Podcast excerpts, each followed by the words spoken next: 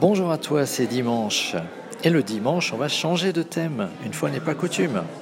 Aujourd'hui, c'est road trip. À l'aube, mais pas trop parce qu'on a commencé sérieusement à s'adapter au décalage horaire, nos deux conducteurs automobiles autorisés et leurs deux passagers, Maureen et moi, ont décidé de prendre la direction du Colorado. Et qu'est-ce qu'on trouve au Colorado? On trouve des canyons. Donc direction Bryce Canyon ce matin après avoir allégé les bagages et préparé quelques sandwichs. Quand, si jamais tu t'arrêtes au stop ou au feu, machin.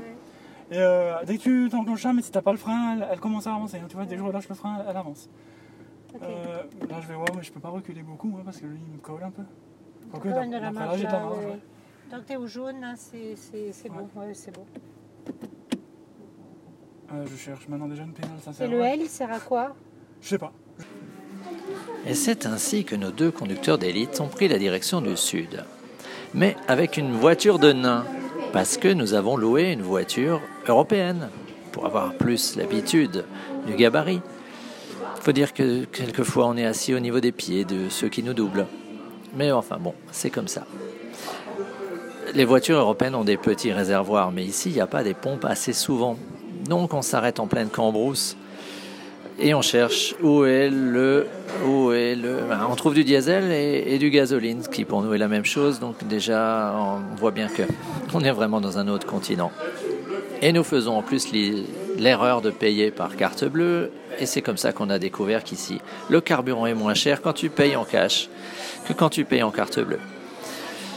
Quelques heures plus tard, Bénédicte souhaitait manger nos sandwichs dans un coin à l'ombre.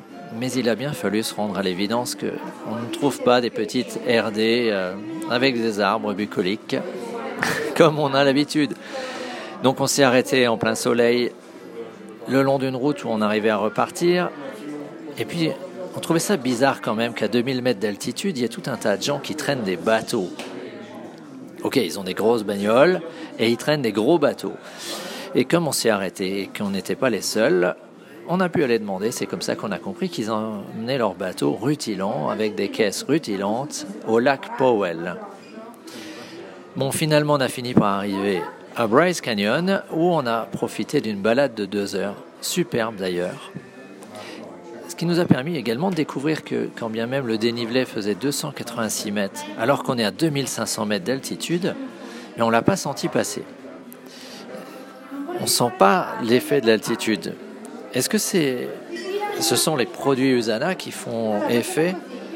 Euh, C'est fort possible, parce que c'est pas spécialement l'entraînement actuel qui permet de dire que je suis en pleine forme. Alors j'ai une question pour toi aujourd'hui, puisque le temps a passé.